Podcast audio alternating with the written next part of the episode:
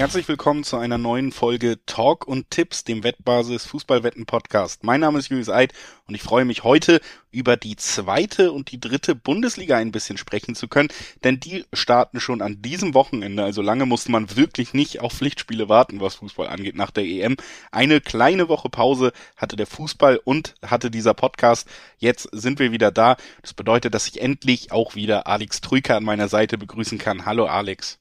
Hallo Julius, Servus. Irgendwie, es kam mir sehr lange vor, aber so lange war es gar nicht, dass wir uns nicht gesprochen haben, oder? Waren es zwei Wochen?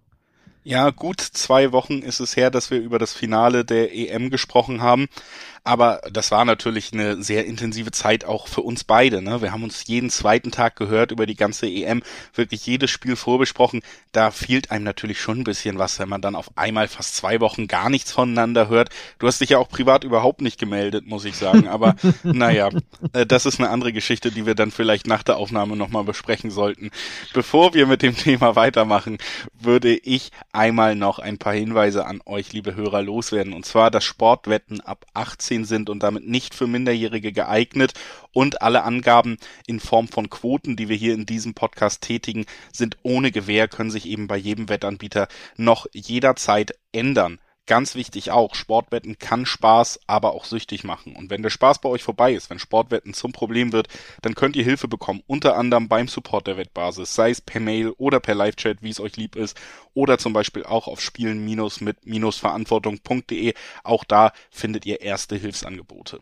So, das äh, war das Vorwort wie immer. Und jetzt machen wir es auch wie immer und steigen so ein bisschen ins Thema ein. Und das ist heute vorrangig natürlich die zweite Bundesliga, Alex denn seit äh, Jahren sagt man jedes Jahr die beste zweite Liga aller Zeiten und ich muss sagen, auch in diesem Jahr hat man, glaube ich, die letzten Jahre wieder übertroffen mit der Auswahl an Vereinen. Wir haben namhafte Absteiger, die das Ganze abrunden. Wir haben ja ein paar große Vereine, die seit ein paar Jahren festhängen und den Aufstieg nicht wieder geschafft haben. Und dann haben wir ja tatsächlich auch ein paar Aufsteiger, die, ja, was Traditionen und Namen angeht, durchaus das Feld auch nochmal attraktiver machen. Also eine tatsächlich sehr schön aufgestellte zweite Bundesliga, die mit diesem Vermarktungsansatz, dass man hier die Traditionsvereine, den echten deutschen Fußball quasi sehen kann, wohingegen die Bundesliga sich vielleicht ein bisschen davon wegentwickelt. Ja, dem können sie mit der Vereinsauswahl, die sie dieses Jahr da zur Verfügung haben, auf jeden Fall auch gerecht werden, glaube ich.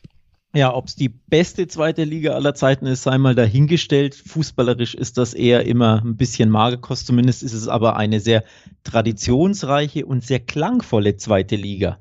Das kann man schon sagen. Mit Werder Bremen, mit Schalke, mit dem HSV, mit dem ersten FC Nürnberg, Hannover 96, Fortuna Düsseldorf. Da ist schon geballte Tradition in dieser zweiten Liga und das macht die zweite Liga natürlich enorm attraktiv. Auf jeden Fall, obwohl man da, und ich denke, das ist auch so ein bisschen der erste Punkt, wir wollen ja so ein bisschen vielleicht zuerst mal auf die Favoriten blicken, also wer hat gute Chancen, was sind die ganz großen Namen, wer hat die besten Kader. Da zählen natürlich auch die Absteiger weiterhin zu, logischerweise haben im letzten Jahr noch Bundesliga gespielt. Das sind große Namen, gerade eben Werder, Bremen und Schalke. Das sind schon wirklich die ganz großen Namen. Köln hat es in der Relegation geschafft, den Abstieg zu vermeiden. Also das sind die beiden Absteiger. Trotzdem muss man auch sagen, wenn man sich die letzten beiden Jahre dieser Clubs angeschaut hat, es sind auch sehr verdiente Absteiger. Ne? Also es ist jetzt nicht der ganz große Ausrutscher und dieser Verein hat nichts in der zweiten Liga versuchen, das hat äh, zu suchen ich finde, beide Clubs haben sich das schon, wenn man so sagen kann, redlich verdient, dass es jetzt mal in die zweite Liga ging.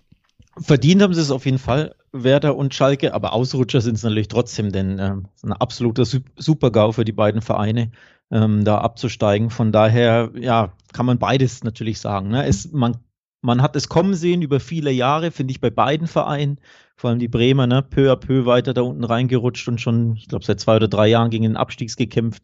Auch vor dem Abstieg das Jahr zuvor ja erst in der Relegation ähm, über die Auswärtstorregel übrigens die Klasse gehalten gegen Heidenheim. Also sie waren eh schon so knapp dran, von daher wirklich überraschend ist es nicht. Aber natürlich ein brutaler Einschnitt für die beiden Clubs. Und jetzt in der zweiten Liga muss man sehen, wie sich wie sie sich akklimatisieren, wie sie sich aufstellen können, wie sie sich etablieren können teilweise ähm, komplett umgebaute Kader, vor allem ähm, bei Schalke 04, da werden wir, werden wir später drauf eingehen. Also es ist ja ein bisschen schwer zu prognostizieren, wie sich die, diese beiden Großclubs da jetzt in dieser ungeliebten zweiten Liga anstellen werden.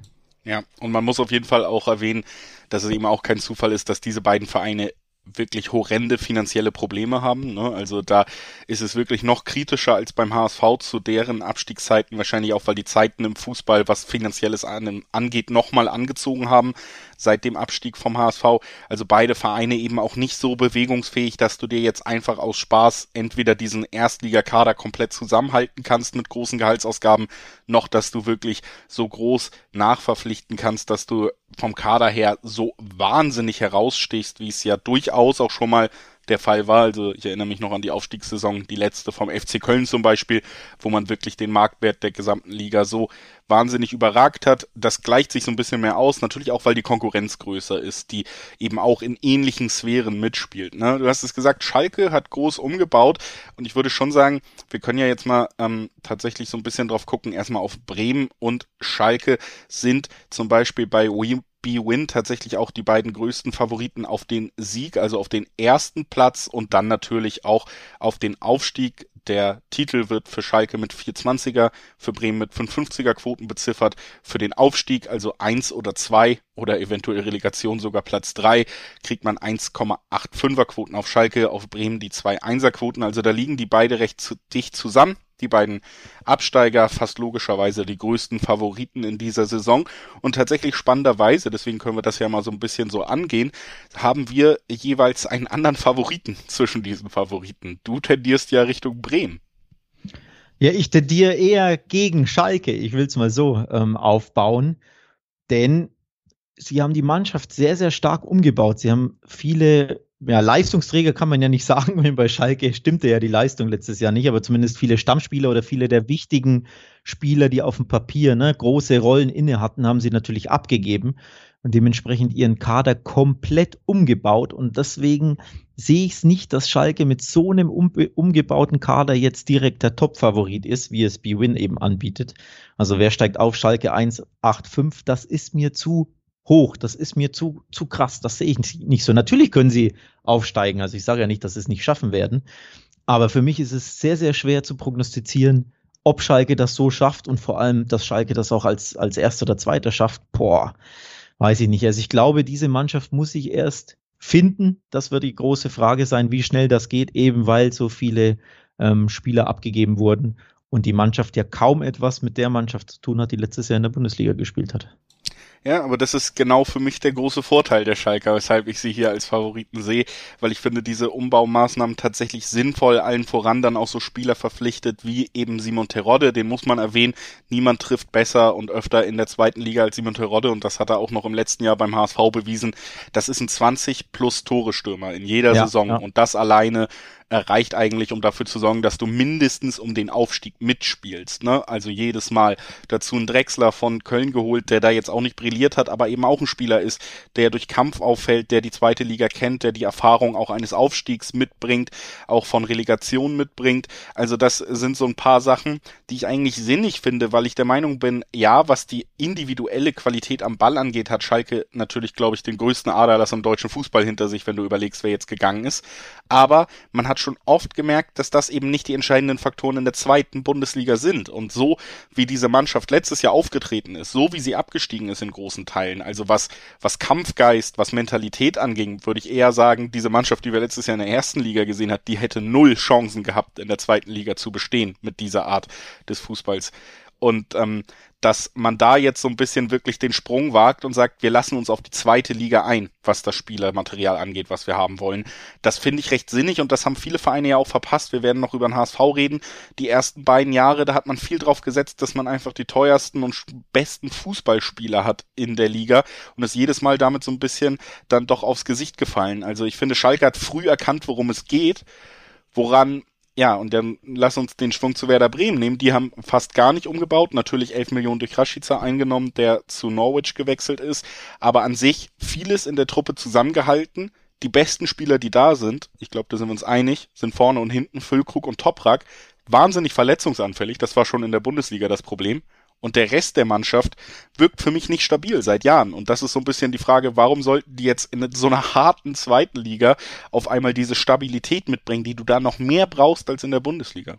Ja, kurzer Nachtrag noch zu Schalke, nur um für die Hörer, die jetzt nicht unbedingt den Kader parat haben, nur ein paar Namen zu nennen, die nicht mehr da sind bei Schalke. Serda ist weg, Benito Rahman ist weg, äh, Kutucu ist weg, äh, Skripski, Ud, Alessandro Schöpf, wen habe ich vergessen? Bentaleb, Ochikpa, ähm, Stambuli, Mustafi, Kolasinac. Das sind das ist eine komplette Stammmannschaft an Erstliga-Erfahrung, auch wenn es die natürlich schlecht gemacht hat letztes Jahr, aber die jetzt nicht mehr da ist. Und dementsprechend, ähm, das ist so mein, oder die Bedenken, die ich habe, ist eben ne, komplett neue Mannschaften, die muss ich erstmal finden. Deswegen sehe ich Schalke einfach nicht als Favorit, um das abzuschließen. Und jetzt den Bogen spannen zu, zu äh, Werder Bremen. Die konnten ihren Kader eben zusammenhalten. Da wirst du nächstes Jahr fast die identische Mannschaft sehen. Natürlich mit ein, zwei, drei Ausnahmen, aber fast die gleiche Mannschaft sehen wie letztes Jahr in der Bundesliga. Und ich glaube, einfach eingespielt sein. Routine, Automatismen etc das kann schon sehr, sehr wichtig sein in einer neuen Liga, wo sich Mannschaften natürlich auch fußballerisch erstmal finden müssen. Und deswegen traue ich Bremen die bessere Saison zu. Wenn jetzt auch nicht unbedingt viel besser, also ich sage jetzt nicht, dass Schalke Neunter wird und Bremen Erster, aber einfach, um jetzt zu den Quoten zurückzugehen, ich sehe das nicht, dass Schalke hier der Top-Favorit auf den Aufstieg ist, sondern bei mir, ich würde eher auf Werder Bremen gehen, weil die den Kader eben zusammenhalten konnten den Kader ja, aber auf der Trainerposition gab es natürlich bei Bremen die Veränderung viel zu spät, würden viele sagen. Dann sich von Kofeld getrennt, mit Schaf versucht irgendwie alles abzuwenden. Das hat auch nicht geklappt. Äh, Nochmal nebenbei eine absolute Vereinslegende ein bisschen beschädigt. Also da hat man wieder sehr gute Arbeit bei den Hanseaten betrieben. Jetzt soll es Markus Anfang richten, der Köln fast bis zum Aufstieg geführt hat. Der musste ja, als es eigentlich schon feststand, gehen durfte, nicht mehr mitfeiern mit dem, was er da geschafft hat. Aber wie gesagt, ähm, Markus Anfang auf jeden Fall Erfahrung in der zweiten Liga und auch im Kampf um den Aufstieg ist aber neuer Trainer, während Schalke ja tatsächlich ja gegen Ende der Saison mit äh, Dimitrios Gramotzes endlich ähm, mal eine halbwegs sinnvolle Entscheidung getroffen hat, gesagt hat, wir holen einen Trainer, der auch in der zweiten Liga bei uns bleiben will und der dort auch funktioniert. Und dann eben auch, wenn es weiter schlecht lief, an ihm festgehalten hat jetzt. Das heißt, er konnte schon ein bisschen länger mit der Mannschaft arbeiten und ich glaube, das muss man zugute halten, dass das beste Spiel der Schalker in den letzten eineinhalb Jahren war kurz vor Saisonende, als er tatsächlich größtenteils auf junge Spieler aus der knappen Spiele, also eigentlich auf mhm. alle Spieler gesetzt hat, die jetzt ähm, noch da sind, im Gegensatz zu denen, die gewechselt sind. Ne? Das war das beste Saisonspiel der Schalker und das ist so ein bisschen vielleicht der Punkt, den man da auch noch den Gelsenkirchnern irgendwie zugutehalten muss, dass sie ein bisschen eher tatsächlich doch angefangen haben, wirklich für die zweite Liga zu planen ich glaube, bei Bremen auch aufgrund des Verlaufs, wie dieser Abstieg am Ende zustande kam, ne, hat man sehr, sehr lange, eigentlich bis zum 34. Spieltag zum Abpfiff, nicht zu 100 Prozent damit gerechnet, dass es wirklich in die zweite Liga geht. Und das ist natürlich jetzt so ein kleiner Wissensvorsprung, sage ich mal, den die Schalker sich erarbeitet, in Anführungszeichen, haben damit, dass so früh klar war, dass das nichts mehr wird mit ja. dem Klassenerhalt.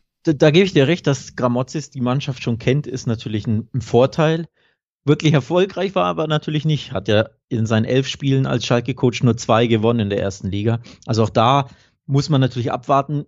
Lass den, ich will nicht mal sagen, einen Fehlstart hinlegen, aber einfach keinen so guten Start.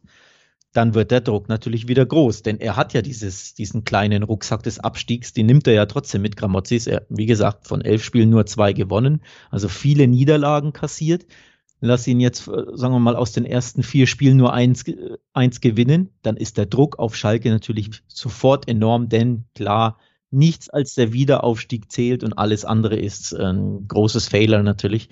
Und dementsprechend glaube ich, das wird auch kein leichter Job für Gramozis mit nochmal einer komplett neuen Mannschaft, einer unerfahrenen Mannschaft. Von daher, ja, der Vorteil ist ein bisschen da, weil der Trainer den Verein und die Mannschaft schon kennt, anders als Markus Anfang, der ja neu ist. Aber das kann auch ein bisschen nach hinten losgehen. Das ist, glaube ich, sowieso natürlich noch ein äh, riesiger Punkt, der bei Schalke ähnlich wie beim HSV dann auch, lass uns die Überleitung vielleicht direkt einfach nehmen, spielen ja direkt am ersten Spieltag gegeneinander und das ist ein Aufeinandertreffen, was, glaube ich, tatsächlich schon große Auswirkungen haben kann, wenn der Ausgang in die eine oder andere Richtung kippen sollte, vielleicht sogar deutlich, denn wir haben, glaube ich, doch die beiden unruhigsten Fanlager von Aufstiegsfavoriten dann auch irgendwie auf diesen Seiten. Und das ist natürlich auch, das muss man bei Schalke immer erwähnen. Sollte man in eine Negativspirale wieder kommen, dann ist dieses Umfeld eine riesige Gefahr, während bei Werder da schon immer eine gewisse, ja. sage ich mal, Genügsamkeit und Unterstützung eher vorherrscht. Ja. Ne? Also zu viel, zu viel Ruhe würde ich sogar sagen bei Werder. Bei Werder eher zu viel Ruhe, ja, aber das kann gerade. Mit weniger Ruhe wären sie wahrscheinlich nicht abgestiegen. Es war zu ruhig und dann so ging das Schiff äh, einfach unter. Ja, ein bisschen weniger äh, Ruhe hätte vielleicht den Verein vor dem Abstieg bewahrt. Das kann durchaus sein, aber es könnte eben auch der Trumpf sein, wenn es jetzt in unruhigere Zeiten in der zweiten Liga. Ich würde eh nicht davon ausgehen, dass irgendein Verein durchmarschieren wird und ja, ich glaube, diese unruhigen Zeiten, die könnte Bremen tatsächlich vom gesamten Umfeld eben doch besser überstehen und das könnte natürlich auch ein entscheidender Vorteil sein. Unruhig kann es natürlich auch immer wieder beim HSV werden. Die spielen eben am ersten Spieltag gegen Schalke, zählen für mich auch weiter zu den Favoriten auf zumindest den Aufstieg, auch wenn sie es jetzt natürlich dreimal mit Platz vier ähm, ja dem Verein entsprechend versemmelt haben, muss man sagen. Also es äh, war natürlich jedes Mal wieder eine Enttäuschung, wie man eigentlich auch in exakt selben Verläufen, nämlich mit einer starken Hinrunde und einer sicheren Führung auf äh, Aufstiegsplätze dann quasi alles in der Rückrunde noch verspielt hat. Man, man scheint immer wieder diese Panik im Verein richtig zu spüren, wenn ja, es dann ja. wirklich ernst wird Richtung Aufstieg.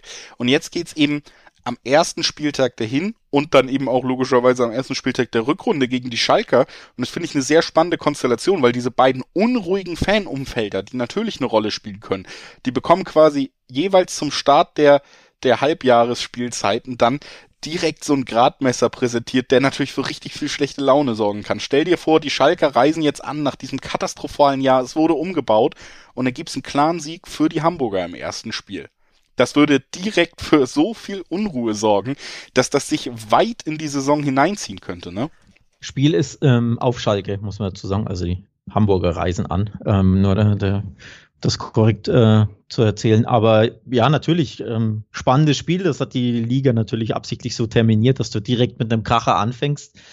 Na, das macht auch wirklich, muss man sagen, Bock auf die Saison, dass diese beiden Schwergewichte mit ihren, äh, ja, mit all ihren ähm, Fanlagern und mit den Traditionen und natürlich auch mit der Wucht dieser Vereine aufeinandertreffen und dann eben ist der Druck natürlich auch sehr groß, dass du nicht direkt verlierst zum Auftakt, klar. Und dann lass das zweite Spiel vielleicht auch noch schief gehen und dann hast du schon die Mini-Krise nach zwei Spieltagen und dann wird's unruhig. Das ist ja genau die, die Gefahr bei diesen beiden Vereinen sowieso immer. Also ich glaube, beide hätten sich gewünscht, dass es vielleicht eher losgeht mit so einem Spiel gegen, weiß ich nicht, Sandhausen, Heidenheim und Co., ohne denen jetzt zu nahe zu treten. Aber ja, ein spannendes Spiel auf jeden Fall. Freitagabend 20.30 Uhr direkt dieser Kracher, diese Kracherpartie. Ich bin gespannt. Also könnt ihr auch nicht sagen, wie das Spiel ausgeht. Keine, weiß ich nicht. Ja, bevor wir Münze werfen wahrscheinlich. Da ne? vielleicht auch ranwagen, lass uns doch einfach auch noch ein paar Worte mehr direkt zum HSV verlieren. Ihr habt gesagt, sind jetzt doch länger in der zweiten Liga, als glaube ich viele gedacht haben, mich eingeschlossen. Ich hätte schon gedacht, dass es irgendwann mal klappt, aber man hat es, ja, wie gesagt, ja. immer auf die eigentlich schmerzhaft möglichste Weise wieder verspielt und wieder verspielt. Und ähm, ja, diese Geschichte des Vereins bleibt seit über zehn Jahren, würde ich sagen, ein wirklich ja bemitleidenswerter Abstieg irgendwie. Ne? Also trotz allem man macht äh, im Moment nicht äh, so viel falsch, finde ich, auf dem Transfermarkt. Man hat sich an die Gegebenheiten angepasst. Man hat mit Jonas Bolt da jemanden, der auf jeden Fall ähm, was vom Fach versteht als Sportdirektor, aber trotzdem so richtig, ähm, ja, die ganz große Erfolgsgeschichte ist es bis jetzt nicht geworden. Und das könnte natürlich auch in diesem Jahr jetzt äh, wieder problematisch werden. Man hat mit Tim Walter einen Trainer geholt, der zwar für attraktiven Fußball steht und da einen guten Ruf hat, der als Person aber durchaus schwierig sein soll. Gerade aus Stuttgarter Zeiten gibt's da immer wieder Geschichten aus dem Umfeld, dass da nicht alle zufrieden waren und das ist natürlich gerade beim HSV auch wieder eine zusätzliche Gefahrenquelle, die du dir ja, ins Boot holst. Wobei ne? auch Stuttgart passt ja in diese Riege der sehr unruhigen Vereine. Die haben, die äh, neigen ja auch dazu, den Trigger ein bisschen zu früh zu ziehen beim Trainer ne? und den dann zu entlassen, obwohl es gut läuft. Ähnlich wie der HSV oder wie sogar Köln. Du hast ja Markus Anfang angesprochen, der erfolgreich war beim FC, auf Tabellenplatz 1 liegend dann entlassen wurde. Also da passt ja irgendwo Stuttgart dazu. Ne? Das ist so die Parallele. Ähm, von daher ja, also als Trainer glaube ich, ist ein, eine gute Wahl für den HSV. Fachmännisch gesprochen. Ich glaube, ich finde das interessant, dass man sich einen Trainer holt, wenn man sagt, man ist schon einer der, man ist einer der Aufstiegsfavoriten, dann wollen wir eben auch ja Favoritenfußball spielen, so nenne ich es jetzt mal, nämlich ja. offensiv attraktiv nach vorne. Ich glaube, das wird dem Verein auch gerecht. Das muss so ein Verein auch machen. Man muss natürlich gucken, wie es klappt, ne, zwischen Trainer und Mannschaft, äh, ob sie das umsetzen kann. Aber ich finde die ähm, die, die ähm, Anheuerung des Trainers ähm, sehr interessant und ja, das macht tatsächlich für mich den HSV zu einem der Aufstiegsfavoriten. Ist jetzt natürlich keine Überraschung, denn der HSV zählt jedes Jahr zu den Aufstiegsfavoriten, auch wenn er jetzt ähm, dreimal in Folge Vierter wurde. Aber ich finde tatsächlich, Walter kann diese paar Prozente vielleicht rausholen, indem man einfach ne, aktiveren Fußball spielt und das ist, glaube ich, schon in der zweiten Liga einiges wert. Man muss auf jeden Fall auch sagen, dass sie mittlerweile darauf angewiesen sind, weil der Kader eben nicht mehr so herausragt. Ne? In den ersten zwei Jahren hat man wirklich noch, was Budget angeht und sonst was, wirklich agiert wie ein Erstligist, der jetzt diesen Aufstieg schaffen muss. Das hat nicht geklappt und deswegen musste man sich zwangsläufig anpassen. Ich sage jetzt nicht, dass das eine wohl überlegte Anpassung war, sondern vielleicht war es auch wirklich nur gezwungen. Man hat es aber auf jeden Fall getan. Und jetzt ist eben die große Frage, die sich auch der HSV stellen muss, ob sie es hinbekommen mit einer guten Zweitligamannschaft, aber keiner herausragenden mehr, dann eben auch taktisch und mit einem guten Trainer was zu formen, was so funktioniert, dass es endlich mit dem Wiederaufstieg klappt. Das ist die große Frage und es war sicherlich in den vergangenen Jahren, was die Konkurrenz angeht, einfacher nach ganz oben durchzustarten. Ne? Auch dieses Absolut. Jahr würde ich ähm, den HSV ja durchaus wieder in die Top 4 einsortieren, aber Vierter will es auf keinen Fall werden und auch Relegation ist kein Selbstläufer als Zweitligist, das haben wir oft genug gesehen. Und die ersten beiden Plätze, da sehe ich tatsächlich, wie wir es hier auch dann chronologisch gemacht haben, Bremen und Schalke trotzdem als Favoriten. Also für den HSV geht, man geht nicht in diese Saison mit dem ganz klaren, mit der ganz klaren Aussicht, dass es mit dem Aufstieg klappen sollte, weil das schon irgendwie sich zurechtläuft. Ne? Also da wird man auf jeden Fall auch richtig abliefern müssen in allen Bereichen, wenn man diesmal in dieser Saison dann wirklich das erreichen will. Ähm, was, was den Hamburgern, glaube ich, ein bisschen Mut machen wird oder dürfte, sind die ähm, Freundschaftsspiele zuletzt. 2-2 ähm, gab es gegen den FC Augsburg in der Vorbereitung und als Generalprobe den 1-0-Sieg gegen den FC Basel. Also alles andere als schlechte Ergebnisse. Ich denke, das sollte dem HSV ja vor dem schweren Auftaktspiel auf Schalke schon ein bisschen Auftritt geben. Natürlich, Freundschaftsspiele ne, haben jetzt nicht unbedingt so viel zu bedeuten, aber du willst ja trotzdem ne, mit eher mit, mit ein bisschen Selbstbewusstsein anreisen und nicht mit schlechten Niederlagen, die dann die Stimmung eh noch mehr ähm, betrüben. Von daher, ja, kann das als Mutmacher agieren oder auch ein gutes Zeichen sein für die Saison natürlich. Auch die Schalke, aber gute Testspielergebnisse hingelegt vor diesem Duell. Also da ist wirklich ja viel offen. Auch so die Frage einfach, wie wie präsentiert sich Schalke in der zweiten Liga? Wie können wir diesen Verein erwarten, die da vielleicht schon beantwortet wird? Zwei Vierer-Quoten zu zwei Achter-Quoten. Also da sieht man, wie eng auch das Ganze eben bei den Quoten dann eingeschätzt wird. Wirklich äh, sehr spannendes Spiel zum Auftakt. Das zweite recht namhafte Duell noch, würde ich sagen, zum Auftakt bringt einen weiteren Verein rein, über den wir noch als Aufstiegsfavoriten vielleicht auch kurz sprechen können, nämlich Hannover. Die müssen am ersten Spieltag dann nämlich gegen Werder Bremen ran. Also du hast schon gesagt, die Spielplaner haben sich da was überlegt, dass du ein, zwei Kracher-Duelle direkt auch zum Start hast, um zu unterstreichen, was in dieser Liga alles möglich ist mittlerweile, was die Namen angeht. Hannover gegen Bremen klingt auch noch nach Bundesliga, wenn man ja so wie wir äh, ein wenig älter ist, dann wird man sich erinnern, nein, so lange ist es gar nicht her. Trotzdem muss ich ehrlich sagen, dass Hannover für mich viel als Favorit vom ja, von dieser Erinnerung lebt, dass die ja mal in der ersten Liga waren, haben Elferquoten auf den Titel, haben nur vier Fünferquoten auf den Aufstieg. Für mich ist Hannover, erstens haben sie in der, sind sie in der letzten Saison in der zweiten Liga 13. geworden und haben danach nicht viel am Kader geändert. Also das ist ja schon mal ein Gradmesser. Und zweitens, ja, vom ganzen, von der Kaderqualität her, vom Standort her, wenn Martin Kind nicht da wäre, okay, und das ist sowieso noch eine ganz andere unruhige Geschichte auch um den Verein, ist für mich Hannover eine Zweitligamannschaft. Und für mich zählen sie tatsächlich anscheinend aufgrund des Namens in irgendwelchen Bereichen werden sie immer als Favorit genannt. Ich würde sie da ja. so ein bisschen rausnehmen. Für mich sind sie in einer anderen Riege zumindest anzusiedeln als die anderen Vereine, über die wir bis jetzt gesprochen haben. Ja, die, die vierthöchsten Quoten, ne? Nee, die, die fünftbeste, sorry, die fünftbeste Quote bei BWin auf wer steigt auf, also egal ob erster, zweiter oder dann sogar über die Relegation, finde ich zu gut bewertet. Hannover, wie du auch. Also 4,50, ich sehe da keine wirklichen Gründe dafür, um ehrlich zu sein. Also letztes Jahr war sehr unruhig der Kader.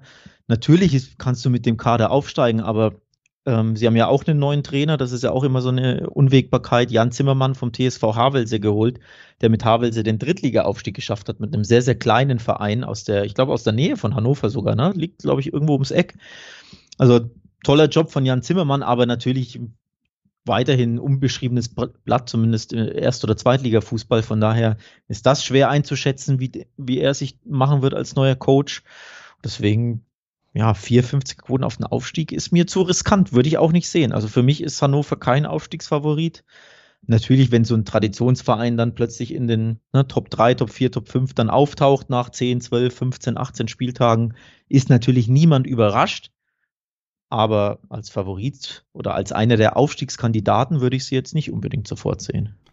Ja, also da sehe ich die Chancen tatsächlich bei dem Verein, den wir jetzt quasi zwischendrin ausgelassen haben, was zumindest die Quoten angeht, nämlich Düsseldorf. Die stehen auf Platz vier bei den Wettanbietern, was das Ganze, ähm, ja, was den Ausgang einer erfolgreichen Saison angeht. Und Düsseldorf hat da auch bessere Karten für mich noch als ja, als die Hannoveraner. Erstens hat man eine deutlich bessere letzte Zweitligasaison gespielt. Also da ist man ja auch relativ lange noch zumindest im Dunstkreis der ersten drei Plätze mitgelaufen, bis es dann am Ende nicht klappen sollte. Jetzt hat man sich von Rösler als Trainer natürlich auch getrennt. Das heißt, auch da haben wir einen neuen Trainer. Das zieht sich auf jeden Fall ja durch die zweite Liga genauso wie durch die erste Liga, über die werden wir ja in einem weiteren Podcast natürlich auch nochmal ausführlich sprechen. Da gab es ja auch einige Trainerwechsel, gerade bei den Top-Clubs, auch in der zweiten Liga der Fall. Hier der 37 Jahre alte Christian Preußer kam äh, oder kommt vom SC Freiburg, aber der zweiten Mannschaft, der Trainer bei SC Freiburg, natürlich weiterhin Christian Streich, der ist geblieben, aber Preußer ist gewechselt und zwar zu Düsseldorf. Auch ein junger Trainer, ich finde, man hat mit Felix Klaus, ähm, den man ja schon geliehen hat, jetzt äh, vom VfL Wolfsburg jemanden verpflichtet, der durchaus für die zweite Liga ein relativ großer Name ist, würde ich sagen. Und ja. dazu mit äh, Narey vom oder Narey vom HSV einen Spieler geholt, der mir eigentlich auch immer gut gefallen hat im Rahmen der zweiten Liga. Also ist, ich finde, auf dem Transfermarkt haben sie ordentlich agiert. Die Mannschaft war letztes Jahr schon nicht so schlecht. Wir haben und deswegen sind sie für uns beide, denke ich, auch nicht Top-Favoriten. Am Ende diese Unwägbarkeit Trainer hier drin bei einem Kader, der nicht so gut ist wie der der Bremer und Schalker. Deswegen, du kannst nicht hundertprozentig sicher sein, wie die Saison verlaufen wird, aber ich würde sie auf jeden Fall deutlich höher ansiedeln in der Rangliste als Hannover. Ja, von diesen äh, fünf Aufstiegskandidaten, die wir bisher genannt haben, haben vier einen neuen Trainer. Das ist auch ziemlich bemerkenswert und natürlich auch einfach, ja, erschwert logischerweise die Prognose enorm. Wenn ähm, man weiß ja, weiß ja nicht, was einen erwartet, wie, wie der Trainer spielen wird, wie er sich mit der Mannschaft versteht, passt das alles. Und man muss natürlich dazu erwähnen, ne, die äh, Liga startet dermaßen früh, es kann ja noch massig Transfers geben. Ne? Bis Ende August ist das Transferfenster noch offen. Und wir haben jetzt noch nicht mal wirklich Ende Juli, wir haben eher Mitte Juli. Von daher, da kann ja auch noch einiges passieren auf dem Transfermarkt und sich die Kader dementsprechend verändern. Und von daher mit Vorsicht zu genießen, ne, diese, ähm, ja, diese grundsätzlichen Einschätzungen, Prognosen, weil das einfach schwer zu sagen ist, vor allem wenn ein neuer Coach da ist. Von daher tue ich mich tatsächlich auch hier bei, bei der Fortuna schwer zu sagen, ja, das ist ein Top-Favorit auf den Aufstieg oder nein, sie werden damit nichts zu tun haben. Es ist eher so das Mittelding. Ne? Sie können in den Top 6, Top 8 auf jeden Fall sein. Alles andere wird mich überraschen. Aber ob sie dann am Ende Dritter werden oder Vierter oder Siebter, da liegen ja dann meistens auch nur ein paar Punkte äh, auseinander. Von daher, ja, eher, ich würde eher sagen, Düsseldorf steigt nicht auf. Ja. Aber ja, ich sehe ja. sie auch nicht als Top-Favoriten auf jeden Fall. Als weiteren Außenseiter äh, habe ich nochmal mit reingenommen jetzt, dann können wir, glaube ich, das Favoritenfeld so ein bisschen abschließen. Einfach Holstein-Kiel aufgrund der Ergebnisse der letzten Jahre, denn da hat man immer oben mitgespielt. Auch letztes Jahr jetzt natürlich in der, oder dieses Jahr ja noch im Sommer in der Relegation gegen Köln am Ende gescheitert, hat aber das Hinspiel ja. in Köln sogar gewinnen können. Also es war denkbar knapp. Eigentlich war man auch schon fast aufgestiegen und dann hat man es wirklich in den letzten beiden Spieltagen an die Wand gefahren. Dazu muss man sagen, man kam aus äh, einer 14-tägigen Quarantäne vor dem Saisonendspurt, hat dann Spätspiele noch für sich entscheiden können, wirklich auch Kampfspiele abgeliefert und am Ende hat man schon deutlich gesehen, dass diese Mannschaft einfach auch müde war und das äh, war ja. durchaus ein Faktor, was das Ganze wirklich ärgerlich und irgendwie auch ein bisschen ja, Beigeschmack gibt, dass die Kieler weiterhin in der zweiten Liga sind. Spannend bei Holstein Kiel ist einfach, dass die seit Jahren und nicht abhängig vom Trainer, sondern vereinsübergreifend wirklich eine Philosophie, eine klare Spielphilosophie haben. Die Verpflichtungen werden in diesem Rahmen getätigt. Die Trainer werden dann auch unter diesen Voraussetzungen geholt. Das gilt auch für den noch recht jungen Ole Werner. Der wird weiter Trainer sein, war im letzten Jahr auch schon Trainer. Und ähm, das macht diese Mannschaft für mich schon zum ja zumindest Geheimfavoriten wieder, um da oben ja. mitzuspielen, weil sie einfach diese ganz klare Spielidee haben, die wir bei vielen Trainerwechseln, bei den Top-Favoriten und so eben vielleicht noch nicht so sehen werden. Und das könnte ein entscheidender Vorteil sein. Das Einzige, was ich da dann auf der ja, Kontraseite erwähnen muss, ist natürlich, dass Janis Serra, der wohl beste Spieler, jetzt ablösefrei gewechselt ist zu Bielefeld, zu Arminia. Also Serra wird nicht mehr dabei sein, aber bis jetzt hat Kiel solche Abgänge immer gut aufgefangen und hat sich halt in der Spitzengruppe etabliert. Ich gehe nicht davon aus, dass sie einen gänzlichen Abs äh, Absturz hinlegen werden. Also sie werden weiter oben mit dabei sein und dann in der engen zweiten Liga kann auch mal der vermeintliche Außenseiter zustechen. Ne? Ähm, Serra Ersatzmann ist kein geringer, geringerer als Supertalent Fiete Ab. Du erinnerst dich, vom HSV viel, viel, viel zu früh zu den Bayern gewechselt. Na, dann in der zweiten Mannschaft. Ja, jetzt ist er leider, jetzt ist er leider sehr reich. Der Arme. ja, aber nicht reich an Spielzeit gewesen in den letzten Jahren. Und dementsprechend, ähm, ja, versucht er sich jetzt in der zweiten Liga. Ich glaube, das macht, äh, der Wechsel macht für ihn Sinn und vielleicht auch für den Verein, ist, ist nur geliehen von den Bayern also von der zweiten Mannschaft des FC Bayern. Aber da eben neuer Mittelstürmer Skripski von Schalke 04 wurde geholt als erfahrener Offensivmann. Ich glaube, der äh, wird den Kielern auch gut tun. Ich glaube, zweite Liga passt sehr, sehr gut zu ihm. Erste Liga war wahrscheinlich eine Nummer zu hoch, aber zweite Liga ähm, ist seine Kragenweite. Eras von, von Werder Bremen geholt, auch ein erfahrener Mann, unter anderem beim ersten FC Nürnberg auch gespielt. Also ich finde, die, die Kieler haben das gut gemacht auf dem Transfermarkt, finde das zum, zumindest interessant. Kann sich ja immer noch sehr, sehr viel tun. Und Mannschaft beisammengehalten. Mannschaft ist eingespielt, Mannschaft hat Erfahrung in der zweiten Liga und deswegen gehe ich absolut d'accord. Holstein Kiel für mich einer der Favoriten. Und ich weiß gar nicht, ist er ein Geheimfavorit, vielleicht sogar Topfavorit. Denn nochmal, wir haben bei allen anderen Mannschaften sehr, sehr viele Unwägbarkeiten, neue Trainer, umgebaute Kader und all das hast du bei Holstein Kiel eben nicht. Dafür Plus, dann eben ja, die Sechserquoten auf den Aufstieg, ne? Also ja. das erste Mal eigentlich auch in der Region, die für so Langzeitwecken vielleicht dann auch irgendwie interessant sein könnten. Also genau, genau. tatsächlich. Das, sind, wirklich, das ja. sind die Quoten, die ich auch sehr interessant finde. Denn nochmal, Schalke 1,85 ist mir viel zu niedrig. Ähm, Düssel, äh, Hannover 4,50 mir auch zu niedrig, weil ich da diesen Favoritenstatus nicht so sehe. Aber Kiel, die letztes Jahr ja Dritter waren, um ein Haar Zweiter am Ende fehlte ja wirklich nur das eine Spiel, dann wären sie direkt aufgestiegen und jetzt direkt äh, eine Sechserquote. Also ich finde, das ist schon eine interessante Sache, die man sich auf jeden Fall mal notieren sollte auf dem Wettschein. Das ins Auge fassen. Ja, gehe ich auf jeden Fall mit und würde sagen, wir haben jetzt, äh, glaube ich, ausführlich so ein bisschen über die Aufstiegskandidaten in der zweiten Liga geredet. Wer sich mit ganz anderen Regionen des Fußballs beschäftigen will, kann äh, tatsächlich auch mal auf der Wettbasis vorbeischauen, denn die Champions League Quali geht los und für die ersten Spiele gibt es da schon die ersten Tipps ausführlich für euch. Also andere Gefilde des Fußballs, aber nicht minder spannend als die zweite Liga, mit der wir uns ja hier beschäftigen. Wir haben jetzt ausführlich auf Aufstiegsrennen geguckt. Ich würde sagen, um das Ganze abzurunden, was diese Liga angeht, werfen wir noch einen kurzen Blick eben in die unteren Tabellenregionen, können ja einfach mal ja so ad hoc durchgehen, welche Mannschaften hier zum Beispiel bei den Wettanbietern als größte Abstiegskandidaten zählen. Ähm, logischerweise mit unten drin alle drei Aufsteiger. Dresden, Rostock und Ingolstadt zählen zu den Mannschaften, der den ja der Abstieg zugetraut in Anführungszeichen wird. Rostock von den Aufsteigern die Mannschaft mit der geringsten Quote auf einen Abstieg, zwei Fünferquoten. Schlechter bewertet wird nur Sandhausen, da gibt es sogar nur zwei Zweierquoten auf dem Abstieg. Also Sandhausen für die Wettanbieter, wenn es nach den Quoten geht, der erste Kandidat für einen Abstieg.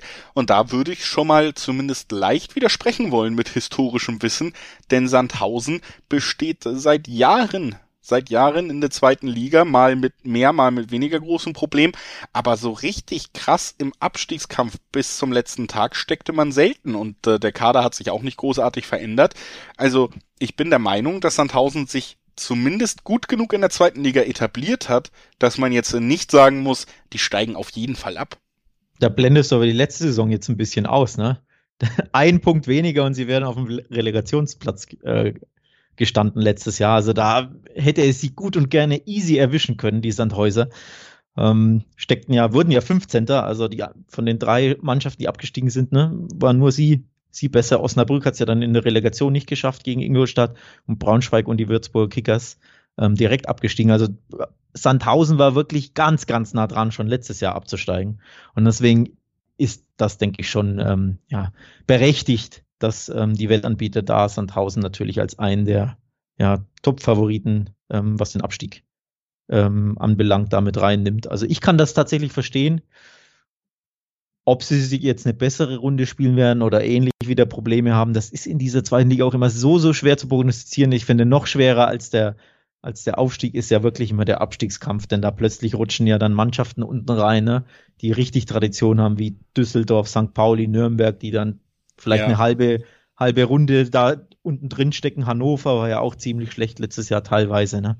Von daher, Abstiegskampf in der zweiten Liga ist wirklich, ist brutal.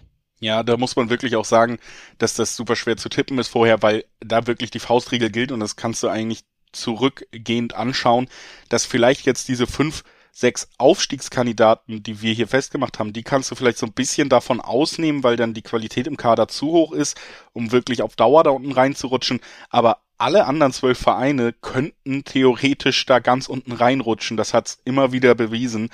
Und ähm, ja, deswegen würde ich mich tatsächlich äh, ja auch schwer tun, da jetzt genaue Namen festzulegen. Ich finde auch die Aufsteiger, die jetzt natürlich einfach, weil sie Aufsteiger sind, äh, da unten einsortiert werden, gerade Rostock und ähm, Dresden kommen natürlich mit einer großen Euphorie und einer sehr, sehr starken Fanszene in die Liga, ne? Und dass sowas auch in der ersten Saison gerade tragen kann, man sagt ja oft die schwere zweite Saison, dass so eine erste Saison dann mit so einer Aufstiegseuphorie, die Fans dürfen zurück ins Stadion, das steht ja jetzt auch fest, dann eben ja die große Freude, die sehr, sehr intensive äh, Fanszene in beiden Clubs. Ich glaube, das kann schon auch durchaus so tragen, dass man da am Ende nicht so viel mit dem Abstieg zu tun hat. Ne? Ich sage nur Union Berlin erste Saison in der Bundesliga. Also das kann schon große Unterschiede machen. Deswegen würde ich mich da auch nicht so auf die Aufsteiger versteifen wollen. Gerade bei, bei Dresden, die ja sehr, sehr lautstarke, leidenschaftliche Fans haben, kann das einen riesen Unterschied ausmachen, da plötzlich deine, deine Fans ähm, ähm, wieder im Stadion zu haben. Also ich glaube, das ist schon wirklich ein Faustpfand für, für, für Dynamo. Ich meine, sie waren auch die zweitbeste Heimmannschaft letztes Jahr. Ähm, nur zwei, zwei Heimspiele verloren in der dritten Liga. Also von daher, da die Fans zurückhaben im, im Stadion, ist, glaube ich, für Dynamo wirklich ähm, ja, eine tolle Sache für den Verein und kann wirklich einen, einen Push geben und die paar äh, Punkte mehr garantieren, quasi, die es ja braucht. Ne? Weil Heimstärke ist einfach das A und O grundsätzlich im Fußball. Und das ist, da deine Fans im Rücken zu haben, glaube ich, gibt da Dynamo einen Push. Ja, wenn wir jetzt zu den Absteigern oder so ein bisschen drauf gucken, wer könnte absteigen und das tippen wollen, boah, schwer. Ich sag's jetzt also nur Dynamo, um bei Dynamo zu bleiben kurz, ich glaube, Dynamo hält die Klasse. Ja, das glaube ich tatsächlich auch. Also das kann ich mir sehr gut vorstellen. Ich wollte nur einmal die äh, große ich lehne mich aus dem Fenster Behauptung dieser Folge machen und sagen, was ich mir vorstellen könnte und was mit 21er Quoten bewertet wird, ist, dass der große Schock tatsächlich ein Hannover Abstieg sein könnte. Uiuiuiui. Ui, ui, ui. Das gefällt mir. Schönen Hot Take raushauen. Ja. Gut. Ja, wir brauchen was für die Zitattafel. Ja. nee, es mal mutig sein, ne? Einfach mal was riskiert, finde ich gar nicht schlecht. Ja, vorstellen kann ich es mir nicht, um ehrlich zu sein. Also ich bin, gehe da eher macht er eher so einen Standardtipp, dass ich sage, Sandhausen wird auf jeden Fall kämpfen müssen bis zum Schluss. Das ist jetzt ja alles andere als überraschend. Ähm, Ingolstadt übrigens interessant, hat ja eine sehr, sehr gute Saison gespielt, logischerweise, sonst wären sie ja nicht aufgestiegen und haben danach den Trainer entlassen, Thomas Oral, äh, Ingolstädter Urgestein, ich glaube viermal oder was war der Trainer, aufgestiegen mit ihnen, nachdem er ja letztes Jahr gegen, äh, also das Jahr zuvor gescheitert ist in der Relegation gegen Nürnberg in der 96. Minute da den Ausgleich kassiert hat blieb er Trainer, hat den Aufstieg geschafft, direkt, nee, nicht direkt, äh, wieder per Relegation. Und jetzt wurde er doch entlassen. Also auch komisch, ne? Finde ich, ähm, ja, als Thomas Oral fände ich das nicht so cool, um ehrlich zu sein. Von daher muss man da auch gucken, ne? Neuer Trainer in Ingolstadt, auch ein bisschen eine Unwägbarkeit. Also es würde wahrscheinlich nicht überraschen, wenn dann Ingolstadt direkt wieder runtergeht. Ähm, so ein zweiter offensichtlicher Tipp dann. Ja, kann ich mir durchaus vorstellen auch. Also das sind auch Vereine, die ich da einordnen würde. Aber wie gesagt, es ist äh, Abstiegskampf in der zweiten Liga zählt meistens bis Platz sieben hoch lange in der Saison, weil alles so so eng ist. Ne? Deswegen ist das dann wem wen es am Ende wirklich trifft. Das entscheidet sich in den letzten fünf bis sieben Saisonspielen meist und das ähm, ja, ist noch sehr, sehr lange hin. Deswegen muss man sich da, glaube ich, mit ganz klaren Prognosen ein wenig zurückhalten. Auf jeden Fall ja. würde ich das ganze Thema zweite Liga dann so ein bisschen abschließen wollen jetzt, Alex, und dann nochmal den ganz kurzen Schwenk rüber wagen in die dritte Liga. Die dritte Liga geht nämlich auch los und auch da haben wir ja einige traditionsreiche Vereine, die zumindest um den Aufstieg mitspielen.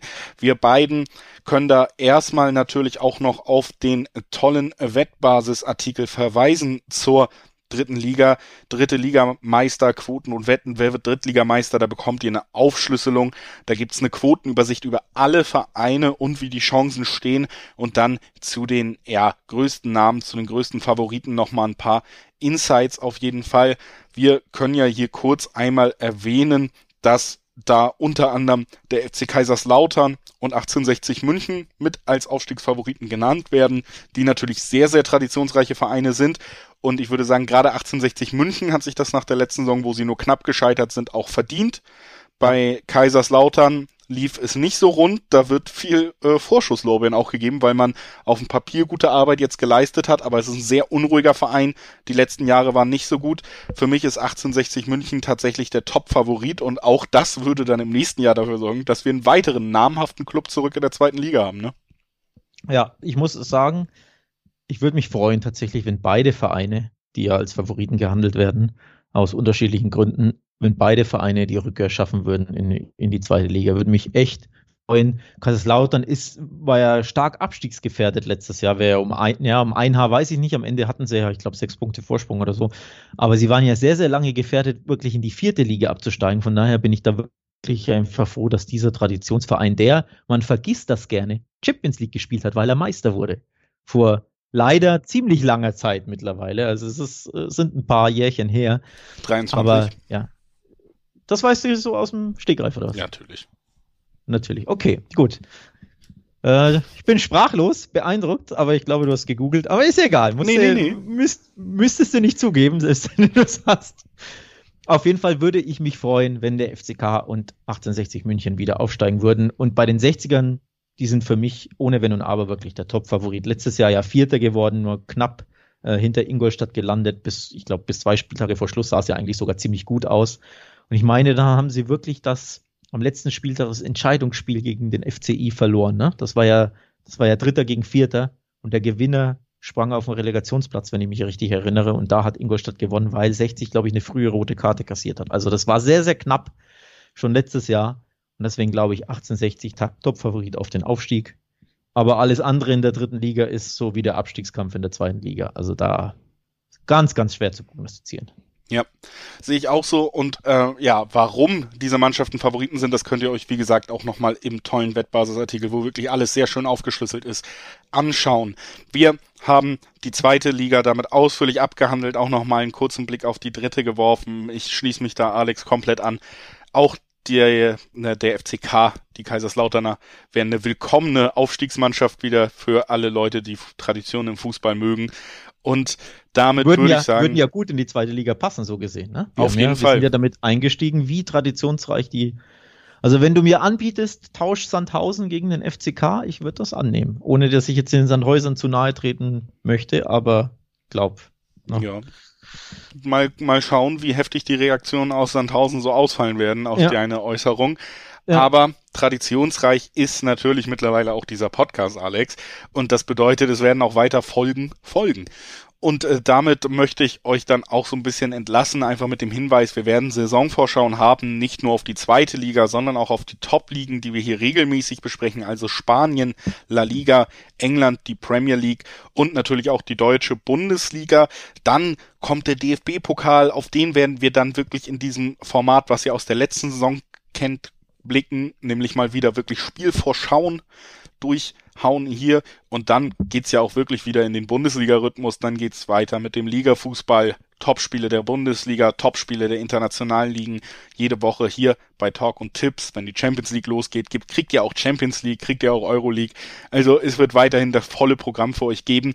Und ähm, da natürlich auch nochmal der Hinweis, wenn ihr nichts verpassen wollt, immer auch gut, vielleicht mal abonnieren zu klicken, das hilft dann wirklich immer auf dem Laufenden zu sein. Ansonsten auch nochmal der Hinweis, Feedback könnt ihr loswerden an podcast.wettbasis.com oder auf den sozialen Medien bei Instagram an wettbasis.de oder auf Twitter at wettbasis. Und das war's jetzt auch erstmal von mir. Ich wünsche euch eine schöne Woche, viel Spaß mit dem Kracher-Einstieg in die zweite Liga und bis bald. Tschüss. Ciao.